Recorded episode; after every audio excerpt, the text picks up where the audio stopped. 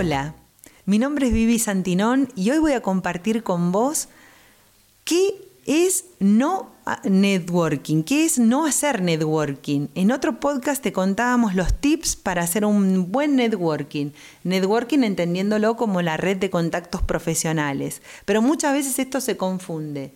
Si vamos a un evento y está el disertante de ese disertante, el experto, el que todos queremos conocer, y voy corriendo y hablo con él y le pido una foto, eso no es hacer networking, eso es cholulismo. No podemos equivocar cholulismo con networking. Networking es tomar su dato, su contacto, establecer un vínculo profesional con este disertante que podemos admirar un montón. Que le podemos pedir una foto, mm, habrá que analizarlo, pero lo que no puede pasar es no tener su contacto generando un vínculo profesional, porque eso es lo que queremos lograr, red de contactos profesionales.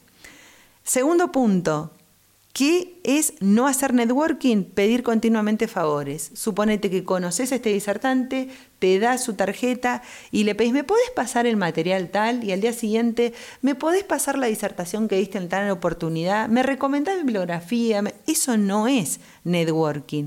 Eso simplemente es solicitar favores continuamente y te va a dejar en desventaja para aquel momento en el que realmente necesites aprovechar este vínculo profesional con este disertante o con este contacto.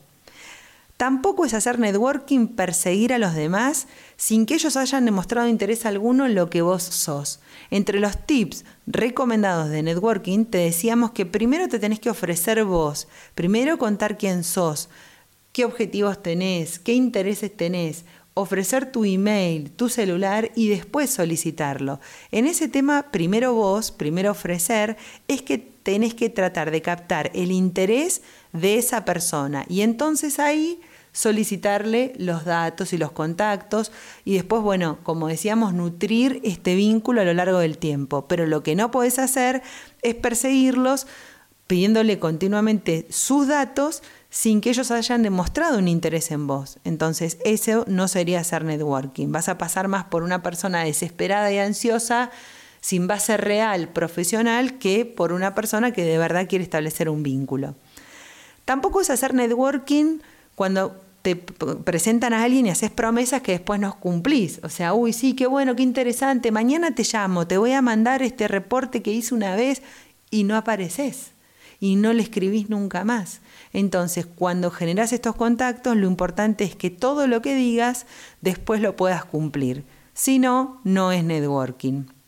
Tampoco caer en el egocentrismo. Hablábamos de, bueno, nada, vendete de alguna manera, contá todas tus fortalezas, presentate fuerte frente a otros pero tampoco es hablar todo el tiempo de yo, yo, yo, porque yo hice esto, porque yo de, trabajé con este, con el otro. Hablar todo el tiempo de uno y decir soy el mejor, soy el experto, no te va a funcionar. Por más que seas un experto y por más que seas un, digamos, una persona destacada en determinado ámbito profesional, la humildad siempre es la que de alguna manera paga más, te hace sentir una persona que tiene confianza en sí mismo, pero que no es egocentrista, no es egocéntrico, mejor dicho. La otra cosa, relacionarse solo con los referentes. Cuando vos vas a un evento así, decís, solo me voy a ubicar al, disertante, que es el con el que quiero hablar, o el organizador. Y tal vez hay gente sentada al lado tuyo que tiene mucho valor para tu objetivo profesional y no lo estás viendo. Entonces, ¿qué te recomiendo? Que te relaciones no solo con los referentes, sino con los pares, con la gente que vos crees que tiene otra condición y que sin embargo te puede sorprender.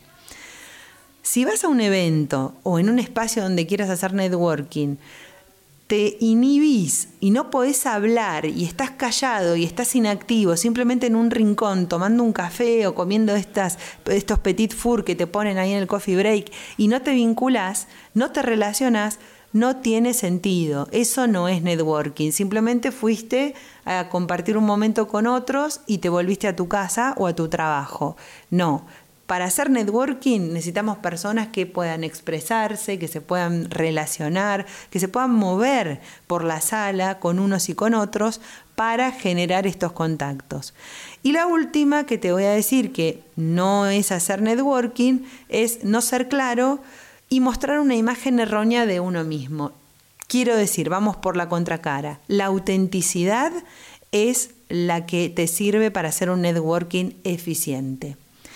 Bueno, espero que esto te haya servido para poder eh, haber puesto un poco de luz sobre qué es hacer networking y qué es no hacer networking.